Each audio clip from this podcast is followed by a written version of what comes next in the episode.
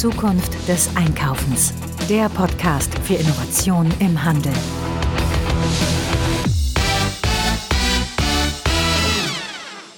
Ja, Folge 121 und los geht's direkt mit dem Thema Innovation im Handel. Dazu habe ich gleich interessant den Thomas Wetzler am Mikrofon. Hochinteressanter Mensch, kann ich echt nur empfehlen. Aber bevor wir damit anfangen, einen kurzen Hinweis zu unseren Unterstützern. Wir werden auf verschiedensten Kanälen immer wieder gefragt, welches Warenwirtschaftssystem ist denn das passende für mich? Da gibt es natürlich keine Universallösung, aber vielleicht hilft ein Hinweis auf den Sponsor unserer heutigen Sendung, nämlich Comarch mit seinem ERPXT weiter. Ja, ein paar Sätze zu Comarch. Comarch ist ein weltweiter Anbieter von IT-Lösungen für den Mittelstand und hat ein ERP-System, welches sich sicherlich lohnt anzuschauen. Wir reden hier über das ERPXT, welches ein Mini-ERP-System für Kleinst- und Kleinunternehmen ist und eine Web- und browserbasierte Software zur Unternehmensverwaltung mit eigener App bietet. Speziell für Selbstständige, Freelancer, Startups, digitale Nomaden und natürlich auch Einzelunternehmer.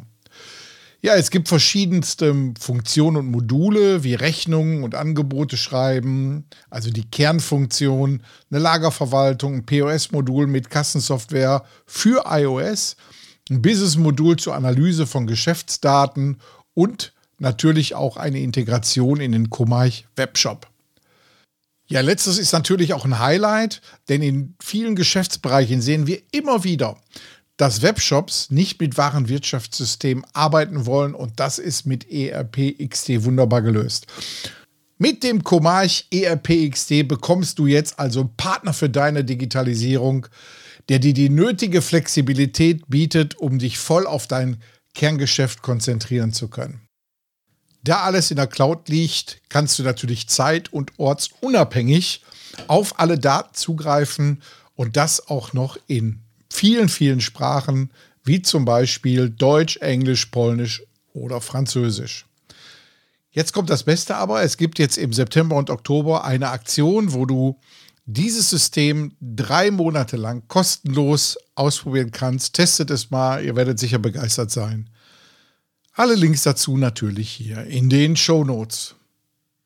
Ja, und ihr könnt uns natürlich auch unterstützen und das Beste ist, das kostet euch noch nicht mal was. Empfehlt uns einfach weiter, abonniert unseren Newsletter, sprecht mit Freunden, Bekannten und vor allen Dingen auch Arbeitskollegen über unsere Themen, die wir haben. Und das ist schon für uns eine große Bereicherung. So, wir legen jetzt aber los. Es geht um dieses Thema, wie kann der stationäre Handel weiter im Bereich Innovation unterwegs sein? Und da habe ich einen interessanten Mensch am Mikrofon, Thomas Wetzler. Aber ich möchte gar nicht groß um den heißen Brei reden. Wir legen sofort los. Band ab. Ja, der Thomas ist hier gerade am Mikrofon. Thomas Wetzler, grüß dich. Frank, sei gegrüßt. Vielen Dank für die Einladung. Thomas, ähm, wir haben ja hier eine tolle Aufgabe, nämlich wir beide müssen jetzt darüber reden, wie die Trends im Handel, die derzeit zu erkennen sind, erstmal A, welche existieren da und B, welche Bedeutung haben die eigentlich für den Handel und welche Zukunftsperspektive bieten die für den Handel. Aber bevor wir damit anfangen, sag mal ein paar Worte zu dir, damit unsere Zuhörerinnen und Zuhörer dich so ein bisschen einordnen können. Sehr gerne. Also ich bin äh, 42 Jahre alt, äh, bin Familienvater und ähm, habe ähm, in den zurückliegenden 15 Jahren als Berater ähm, an der Schnittstelle zwischen Handel und Konsumgüterindustrie gearbeitet, auf Seiten der Industrie, also insbesondere im Bereich ähm, von Schuhherstellern war ich viel tätig und habe also über, über einen langen Zeitraum zuerst klassisch B2B gestützte Geschäftsprozesse begleitet, äh, die Entwicklung von Markteintrittsstrategien, vertriebliches Turnaround-Management und ähnliches und habe also im Laufe der Jahre auch mit dem Aufkommen des Onlinehandels und den damit einhergehenden Veränderungen ähm, eine starke Transformation auf Industrieseite festgestellt, dass sich also der Blick auf den Markt verändert hat und habe ähm, darauf aufbauend ähm, dann im Jahr 2015 eine Geschäftsidee gehabt, die ich im Laufe der letzten Jahre dann geschliffen und dann vor einiger Zeit umgesetzt habe und bin heute äh, Geschäftsführer der Firma Scalerion und äh, da sind wir mit einem, mit einem spannenden neuen Ansatz unterwegs. Ähm, ja, habe also im Prinzip eine, eine, eine breit gefächerte ähm, Perspektive auf den Markt und äh, hoffe, dass wir da, oder bin sicher, dass wir da heute einen spannenden Austausch haben werden. Ja, ähm, Retail ist ja gerade in einer Riesenveränderung. Man sagt zwar schon seit ewigen Zeiten, Handel ist Wandel, aber ich glaube, der hat noch nie so gestimmt wie jetzt. Und ähm, der Satz, der früher immer eine Fleischtheke war, darf es etwas mehr sein, der gilt ja eigentlich für den Handel jetzt selber. Ne? Man muss letztlich immer mehr bringen. Was beobachtest du gerade, wie sich Handel gerade neuen Erkenntnissen zuwenden muss? Also ich glaube, was, was für jeden erkennbar ist, ob nun aus der Branche und vom Fach oder nicht, ist, dass da ein gewaltiger Umwälzungsprozess gerade läuft. Ähm, ich muss gestehen, ähm, ich verfolge das mit wirklich großem Interesse und auch gar nicht so mit dieser riesig großen Sorge, die immer wieder geäußert wird, weil ich glaube schon, dass der Handel an sich oder diese, diese, diese, diese tolle Infrastruktur und das tolle Angebot an sich, das da ist, auch in der Lage ist, sich entsprechend anzupassen, sich ein Stück weit auch neu zu erfinden. Ähm, aber das, was wir jetzt gerade erleben, ähm, hat ja einen, einen jahrhundertelangen Strom an nur mäßiger Veränderung unterbrochen. Also es lief ja bis vor 15 Jahren, lief das ja so, dass es das, was es vor Ort stationär zu kaufen gab, das war so die große Welt des, des, des Konsumgütermarktes, egal auf welche Branche bezogen. Und das, was vor Ort angeboten wurde, das war da. Und als Kunde nahm man das auch als völlig selbstverständlich, zur Kenntnis. Ähm, heute ist es ja so, dass äh, mit diesem, mit diesem immerwährenden, 24-7 verfügbaren, gigantomanischen Online-Angebot, das da ist, beim Endverbraucher einfach ähm, eine Erwartungshaltung gewachsen ist im Laufe der Zeit, ähm, mit der es halt der stationäre Handel mit seinen bestehenden Ansätzen einfach immer schwerer hat, ähm, noch sich gegenüber dem Endverbraucher zu behaupten. Und äh, ja, ich muss sagen, ich ich sehe da deutlich mehr Chancen als, ähm, als Gefahren für den, für den stationären Händler. Denn für mich steht eines fest, die, die persönliche Erlebbarkeit von Produkten, die Beratung, das, die Inszenierung, auch die Inspirationskraft, die, die so ein stationärer Handel hat, die ist für mich ähm, in Zeiten des Onlinehandels noch sichtbarer geworden. Und deswegen äh, glaube ich, dass, wenn es richtig angepackt wird, da riesengroße Chancen drin schlummern. Und ich glaube, dass eigentlich alle in diesen Bereich hinein wollen. Ja, das Gleiche beobachte ich ja gerade auch. Also ich bin auch fest davon überzeugt, dass gut gemachte Retail-Formate im stationären Bereich immer Leute begeistern werden. Da gibt es auch genug Beispiele, die wir gerade ja sehen. Aber der Hintergrund ist ja eigentlich dieses veränderte Kaufverhalten, auf das sich die, eigentlich der Retailer auch einstellen muss. Ne? Wir verkaufen ja in volle Schränke, in volle Regale. Die Versorgungsaufgabe des stationären Handels tritt ja immer mehr in den Hintergrund, weil wir eben ja, ich sag mal, massenhaft an Klamotten in unseren Schränken rumliegen haben. Ne? Und deshalb muss vielmehr ja der Weg hingehen, dass wir viel, viel mehr als Händler Lebensbereicherer und Impulsgeber sind, als irgendwie ein Versorger oder so. Der Job ist rum. So, und die großen Trends, die sehen wir ja auch jetzt. Ähm, ich sag mal so ein Beispiel, diese Unverpacktläden, die ja in fast jeder Stadt jetzt mittlerweile irgendwo unterwegs sind, ist ja auch so ein Retail-Trend, der kam vor fünf, sechs Jahren aus. Wir werden nie vergessen, Unverpacktladen in ähm, Berlin, in Kreuzberg hat der erste Jahr damals aufgemacht. Und äh, ich habe erst gedacht, oh Gott, ob dieses Format jetzt irgendwo ähm, sich bewähren wird, weil es ja doch auf eine sehr, sehr spitze Zielgruppe geht und eigentlich genau zeigt, dass man unverpackt gar nicht einkaufen kann, nur man bringt seine eigene Verpackung dahin mit. Ne? Äh, so, und da sieht man jetzt, dass auf einmal genau dieses Format den Nerv, die Bedürfnisse von vielen Menschen getroffen hat und deshalb auch natürlich in den Rollout ging. Und solche Formate, die speziell sich auf eine Zielgruppe fokussieren und genau für diese Bedürfnisse dieser Zielgruppe die äh, Produkte anbieten, sowas hat dann weiterhin auch Zukunft. Ne? Ja, also das sehe ich auch so. Ich finde das äh, auch unglaublich spannend, was da ja in wirklich kurzer Zeit äh, aus diesem Nachhaltigkeitsgedanken heraus dann entstanden ist. Ich war kürzlich zu Hause und war ganz überrascht, dass äh, in einer äh, Regalschublade, in einem Regal, in dem sonst eigentlich immer die Backzutaten standen, plötzlich nur noch lauter Schraubgläser und mit so Schnappverschlussgläser irgendwelche Backzutaten standen, um dann herauszufinden, dass meine Frau das tatsächlich mittlerweile genauso praktiziert und äh, die Sachen tatsächlich auch aus unverpackt Geschäften bezieht. Also das ist ein Thema, das äh, glaube glaube ich, äh, viel schneller zum Mainstream werden könnte, als wir das allgemein vielleicht so erwarten. Aber ich glaube, man muss ein Stück weit, wenn man das auf den Endverbraucher mal überträgt, äh, differenzieren zwischen zwei verschiedenen Welten. Das eine ist, glaube ich, ähm, dieser, dieser Nahversorgungsaspekt, dieser ich brauche Lebensmittel, ich brauche Dinge so für mein, für mein alltägliches Leben. Ähm, da spielt natürlich äh, online, soweit ich das wahrnehme, eine sehr, sehr nachrangige Rolle. Ähm, Aber bei allem, äh, du hast es gerade angesprochen, wir haben alle volle Kleiderschränke und wir haben eigentlich alle schon den achten Flachbildfernseher und das achte Handy irgendwo in der Schublade liegen. Bei diesen Dingen, ähm, da spielt ja nicht mehr der konkrete Bedarf wirklich die große Rolle, sondern da muss ich als Kunde ja emotional angesprochen werden. Da muss ich, da muss ich inspiriert werden. Da, da muss ich, ich muss ja einen, einen Austausch eines bereits besitzten Produktes vornehmen wollen und nicht im Zweifel müssen. Und ähm, da glaube ich, dass äh, so, eine, so eine stationäre Erlebbarkeit zwar unglaublichen äh, Impact haben kann, aber der Endverbraucher hat halt gelernt, ähm, dass er die Wahl haben muss, zumindest bislang, zwischen ich will es erleben und sofort mitnehmen. Oder ich will äh, die ultimative Auswahl und die ultimative Verfügbarkeit haben. Und da scheinen nun mal viele Händler äh, gerade das Nachsehen zu haben, stationäre Händler, dass der Endverbraucher sagt, ach, sofort haben muss ich gar nicht, ich kann es mir auch bestellen, solange wie ich dafür äh, mir nicht ständig ein Nein abhole, das ist nicht mehr verfügbar. Oder nein, das habe ich gerade nicht da. Oder das kann ich vielleicht besorgen oder das gibt es nicht mehr. Ich glaube, dass der Endverbraucher da ähm, einfach ein Stück weit ähm, für sich äh, umgeschaltet hat und dass es dem stationären Händler ganz, ganz schwer fallen wird, mit den bestehenden Instrumenten, die er heute nutzt, ähm, da nachhaltig gegenzusteuern. Aber ja, du hast das Spannungsfeld eigentlich aufgemacht. Also ich glaube, wir reden heute über Nahversorgung auf der einen Seite und über Inspirationskraft auf der anderen Seite. Das ist für mich der eigentliche Mehrwert eines stationären Konsumgüterhandels. Ja, ich sag mal, man sieht ja jetzt auch hier den, dieses High-Speed Retail oder Instant Retail, wie immer man das auch nennen will, wo auf einmal hier Lebensmittel innerhalb von zehn Minuten geliefert werden. Hier in Düsseldorf bei uns, hier die Gorillas, die sind ja, auch unterwegs. Und ich finde es immer wieder äh, erstaunlich. Ähm, ich selber kann mir da kein Bild draus machen, weil ich noch nie den Wunsch hatte, irgendwo eine Sache innerhalb von zehn Minuten zu bekommen. Wenn ich jetzt vergessen habe, war meine eigene Dösigkeit. Aber man sieht, dass solche Formate auch dementsprechend nachgefragt werden und auf einmal ganz andere Kundenverhalten konditionieren. Das ist ja der, der Wahnsinn dabei. Ne? Während wir gestern noch bei dem Thema äh, Same Day oder Next Day Delivery war, äh, geht es jetzt hier um Next 10 Minutes.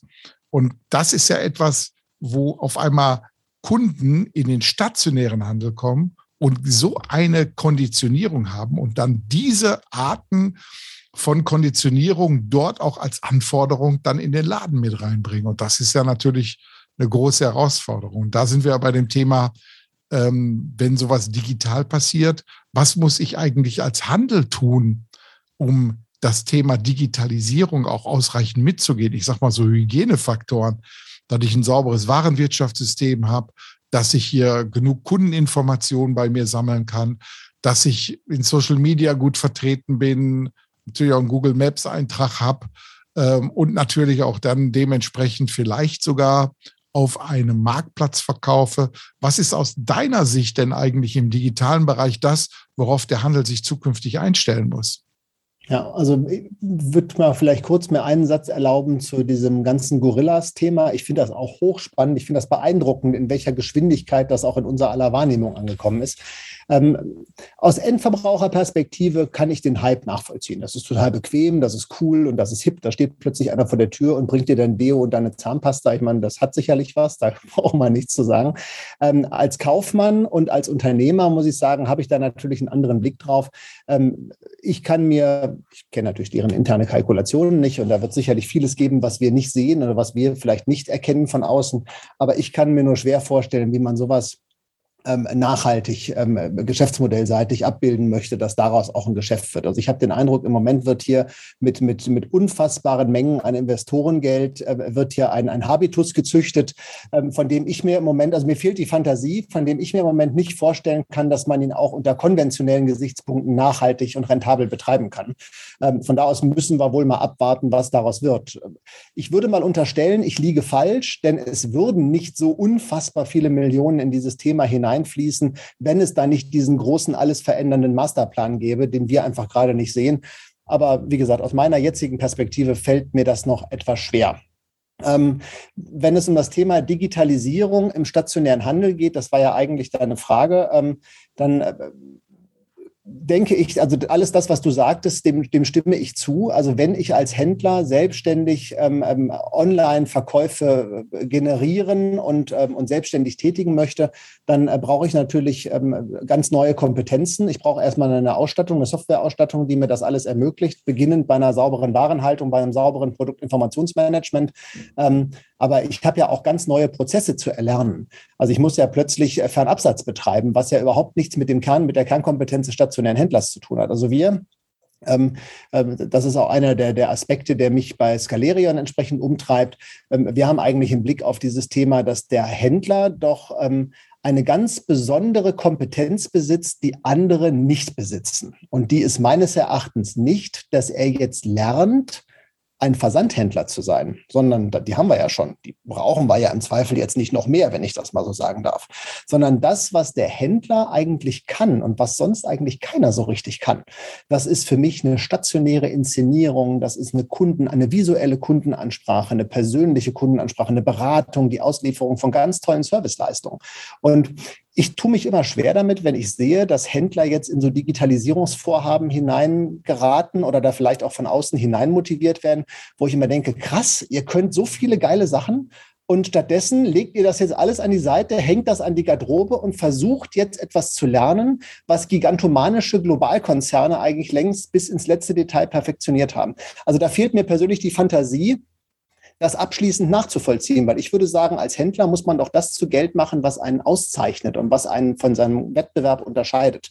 Und das ist meines Erachtens nicht, dass ich jetzt als 80. oder 800. das gleiche Produkt online anbiete und mich nur noch über den Preis und die Liefergeschwindigkeit differenziere, sondern eigentlich muss ich doch als stationärer Händler das ausspielen, was ich besser kann als alle anderen. Und da muss ich sagen, Onlinehandel simuliert Schaufenster. Onlinehandel simuliert äh, eine Warenpräsentation. Und ich glaube, dass das im echten Leben viel wirkmächtiger ist. Ja, also ist auch genau meine These, dieses ganze Thema, warum eigentlich ähm, es stationäre Händler gibt, nämlich genau diese multisensorische Ansprache der Kunden mit allen Sinnen letztendlich Produkte auch erlebbar machen.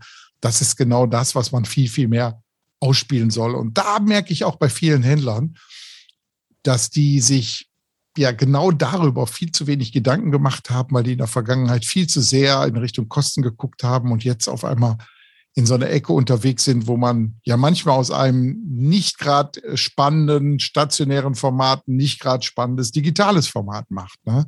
Und das ist die große Falle dabei. Ich nenne das immer so die Multi-Channel-Falle. Und wir sehen ja, dass sich durch gutes Visual Merchandising die Leute im Laden auch richtig in die richtige Richtung bringen kann das ist genau der richtige Weg, sehe ich auch. Ja. Ähm, Stichwort, wenn ich da mal gerade einhaken darf, wenn du vom Visual Merchandising sprichst, ähm, das war ja so in den, in den, in den ähm, Mitte, Ende der 90er war das so das große heiße Thema, wenn es darum ging, wie wollen wir eigentlich stationären Einzelhandel betreiben. Da wurden plötzlich überall Visual Merchandiser hervorgeholt, die dann äh, dem Personal auf der Fläche beibrachten, die Ware richtig zu inszenieren. Fand ich total spannend. Ich habe das damals nur am Rande äh, so miterlebt und ähm, durfte das aber im, meiner Frühphase meiner beruflichen Tätigkeit so ein bisschen aus dem Augenwinkel mitverfolgen und äh, fand das hochspannend. Und ich finde, das zeigt aber etwas ganz Wichtiges auf, was der Handel heutzutage oftmals total verlernt hat.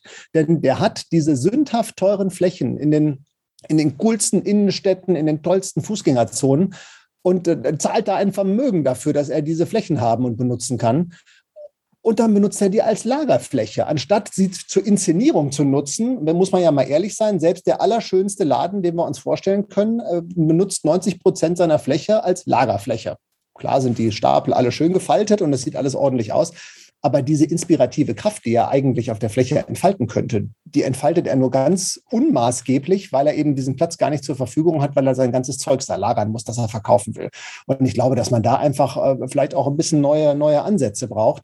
Ähm, für mich ist genau in der wahren Präsentation, in der Anrichtung, in der Dekoration, auch in der Zusammenstellung individueller Sortimente, da liegt doch die eigentliche Kunst des stationären Händlers. Der kennt doch seine Kundschaft. Ich komme ja aus Paderborn das ist ja so ostwestfälische Provinz. Äh, jetzt sind wir zwar Großstadt, aber natürlich sind wir nicht Düsseldorf und wir sind auch nicht Hamburg. Aber der Händler, der hier in Paderborn zum Beispiel tätig ist, der weiß doch ganz genau, wie sein Paderborner oder wie die Kundschaft aus seinem Einzugsgebiet tickt. Das ist doch was, das, das kann ein Zalando, der kann das vielleicht äh, nachahmen und der hat natürlich mittlerweile auch ganz, ganz viel Wissen über die Kunden, weil er natürlich alles mittrackt und mitlesen kann. Ähm, aber, aber dieser persönliche Kundenkontakt in Verbindung damit auch aus dem Bauch heraus zu wissen, womit man Kundschaft anspricht, das ist total wertvoll. Und äh, ich glaube, dass wir nicht den 800. Online-Händler brauchen, der 800 Mal das gleiche Produkt zeigt, sondern wir brauchen diese Menschen, die uns stationär inspirieren. Ja, da will ich eine kleine Korrektur reinbringen. Du hast gerade gesagt, der Paderborner Händler, der weiß genau, wie seine Paderborner ticken. Äh, da möchte ich eine kleine Zeitenwende einschieben. Er weiß genau, wie seine Kunden getickt haben. Denn die Kunden haben sich in den letzten drei, vier Jahren massiv auch verändert in vielen Bereichen. Ne? Natürlich sind die, die so die klassischen Käufer 50, 60 plus waren, die sind bei ihrem Verhalten geblieben, aber die, die nachkommen, die sind vollkommen anders unterwegs. Ne? Und genau da muss man sich ja drauf anpassen, dass man sagt, okay, der Paderborner, der hat bis jetzt so getickt, wie tickt eigentlich die nächste Generation der Paderborner, um sich genau darauf anzustellen. Und das ist die Aufgabe, die man hat. Da kann man ja wunderbar mal zu Personas entwickeln, wie eigentlich der Kunde der Zukunft angesprochen werden will, über welche Kanäle und vor allen Dingen auch, welche Produkte er braucht für seine Bedürfnisse. Ne?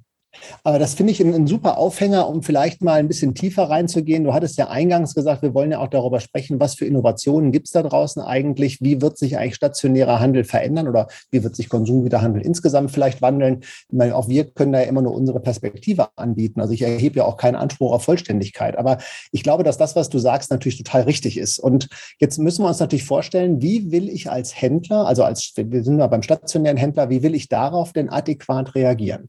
Also jetzt habe ich meinen Laden und ich habe da also über 20, 30, 50, 100, 200 Jahre im Prinzip mit meinem Köfferchen voll Geld mir im Januar Ware gekauft, die dann im Juli, August geliefert wurde. Und ähm, dann kam irgendwann im September, Oktober ein Kunde vorbeigelatscht und der fand das spannend und hat das mitgenommen und hat mir dafür Geld gegeben. So, äh, dieser Händler, äh, der hat ja nur eine begrenzte Fläche der hat nur ein, ein, begrenztes Geldköfferchen, der kann also nicht alles dieser Welt kaufen, selbst wenn er den Platz hätte, den er nicht hat. Und er hat in letzter Konsequenz natürlich auch nur eine begrenzte Zielgruppe bei sich vor Ort. So was hat der Handel daraus in den letzten 20 Jahren gemacht, ist durch das Hinzukommen des Onlinehandels. Er hat im Prinzip gelernt, ich muss mich konzentrieren und ich kann eigentlich nur noch Bestseller zeigen, weil ich kann mir eigentlich diese ganzen außergewöhnlichen Sachen, die ich zwar ganz witzig im Schaufenster finde, die kann ich mir gar nicht mehr leisten, weil ich da so geringe Abver Abverkaufswerte erziele, wenn ich Pech habe, äh, oder so hohe Abschriften erziele, dass ich da nicht nur keine Marge dran mache, sondern im schlimmsten Fall sogar gute Marge von anderen Produkten drauflege. Also, also habe ich als Händler heute eigentlich ein weitgehend generisches Sortiment in meinem Laden. Also ich würde mal behaupten, in der Schuhbranche kenne ich mich weiterhin ganz ordentlich aus dass wahrscheinlich bei den großen Schuhläden, dass da wahrscheinlich 80 Prozent der Sortimente absolut deckungsgleich sind, vielleicht sogar mehr. Ähm, das deckt sich auch ein Stück weit, wenn man sich die Bestsellerlisten der einzelnen Hersteller anguckt. Das sind nämlich immer die gleichen. Das sind immer die gleichen 10, 15 Hersteller, die da immer auf den Regalen stehen. Ähm, wenn wir jetzt sagen, was muss ich da als Händler eigentlich machen? Um mich noch ähm, abzugrenzen und um meinem Kunden neue Impulse zu setzen, überhaupt wieder zu mir zu kommen. Denn der Kunde hat ja eigentlich gelernt, oh, wenn ich da hingehe und will was haben, dann sagt der Händler mir, tut mir leid, ist in deiner Größe nicht mehr da. Oder tut mir leid, die Farbe, die du im Schaufenster gesehen hast, ist leider das letzte, habe ich nicht mehr da. Ähm, das hat der Endverbraucher ja gelernt, dass er ständig sich so ein Nein abholt. Und dann irgendwann sagt der Mensch beim Zalando oder nennen wir keine Namen, im Onlinehandel, ganz geht ganz allgemein, ähm, da kriege ich dieses Nein vielleicht viel seltener um die Ohren gehauen, beziehungsweise der zeigt mir ja überhaupt nur das, was überhaupt für mich auch da ist. Der ist ja da ein bisschen weiter, weil er Technik nutzen kann. Ähm, und dann gehe ich gar nicht mehr stationär einkaufen. Das ist ja das Problem, das wir gerade erleben, dass eigentlich der Footfall in den Geschäften, in den Malls eigentlich über Jahre hinweg immer weiter rückläufig gewesen ist.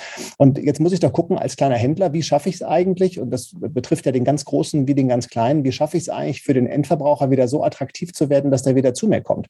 Und ich glaube eben nicht, dass das mit diesen alten Instrumenten aus, ich nehme mein Köfferchen voll Geld gelingt und kaufe mir jetzt Ware zusammen, weil der Risikokoeffizient, der auf dieser eigenständig beschafften und vor Ort aufgetürmten Ware lastet, der ist viel zu hoch, als dass ich als Händler da jetzt in größerem Maße Bewegungsfreiheit genösse.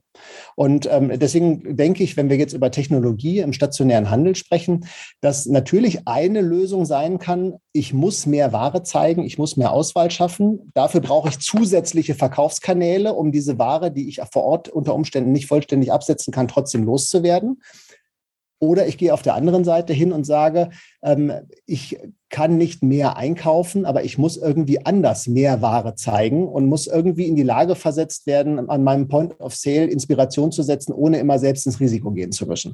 Und das ist so ein Punkt, den finde ich im Moment total spannend. Ähm, da können wir vielleicht gleich nochmal tiefer zu einsteigen, wenn dich das interessiert. Ja, mit Blick auf die Uhr aber will ich einfach mal von deinem Angebot in einer zweiten Folge mal gerne Gebrauch machen, um das mal in diese Richtung zu packen.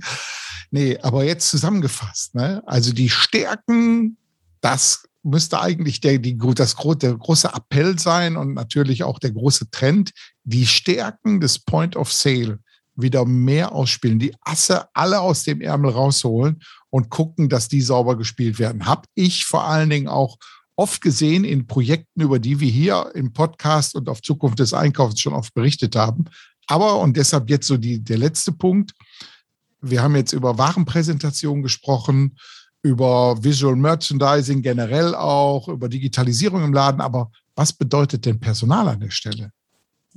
Also ich denke, ähm, wenn wir im Onlinehandel eines lernen können, dann, dass noch nicht mal der typische Online-Shop als solcher das große Erfolgsmodell der Zukunft ist, sondern das, was wir im Moment erleben, ist, dass 44 Prozent der gesamten Online-Umsätze in Deutschland im letzten Jahr bereits über Marktplätze generiert wurden. Ich denke, dass der stationäre Händler vor Ort zu einem live erlebbaren Marktplatz werden muss. Und da bekommt das Personal, das du gerade ansprichst, natürlich eine ganz, ganz wichtige Rolle. Denn das Personal muss lernen, dass es eben nicht mehr zum Aufräumen und Staubwischen und Diebstahl verhindern da ist, sondern dass es im Prinzip ein aktiver Inspirator, ein, ein, ein Inspirationsbegleiter sein muss und die Kunden im Prinzip in so eine, in so eine wundervoll verzaubernde Ladenwelt hinein äh, einlädt und die dabei begleitet, diese wundersamen Sortimente zu entdecken, die der Händler sich da auf unterschiedlichen Wegen vor Ort zusammengetragen hat. Ob er sie nun selbst gekauft hat, weil er sagt, daran glaube ich, da kann ich mein Geld für ausgeben, oder ob er sagt, ich bin Marktplatz und zeige meinetwegen über Musterteile mal die Produkte anderer und äh, inspiriere und der Kunde hat dann trotzdem einen Online-Prozess, aber hat vielleicht all die Vorteile stationärer Erlebbarkeit vorher genossen. Ähm, da wird die große Aufgabe liegen. Ich fürchte, dass der Handel da einige Hausaufgaben zu machen hat, denn die, die Fachkompetenz, die oftmals ähm, in den 90ern, so vor dem Online-Boom noch da war in den Städten, die habe ich bei meinen letzten stationären Besuchen etwas vermisst. Also ich glaube, dass das ein ganz, ganz wichtiger Schlüssel wird, das passende Personal zu finden und zu qualifizieren für die neuen ja. Aufgaben. Thomas, vielen, vielen Dank. Ich nehme mal mit, weil du hast einen ganz, ganz tollen Satz gesagt, der sich wahrscheinlich jetzt bei mir im Gehirn eingebrannt hat und den ich mir auch mal erlaube, mal bei dir zu klauen und öfters woanders auch benutzt, zu benutzen. Das Personal ist der Inspirationsbegleiter. Halte ich für eine total wichtige Botschaft an der Ecke und eben halt nicht mehr der Warenverräumer. Ja, Thomas Wetzler bei uns in der Folge. Ich sage vielen Dank und wünsche dir noch einen schönen Tag. Dankeschön, Frank. Danke für die Einladung. Bis bald.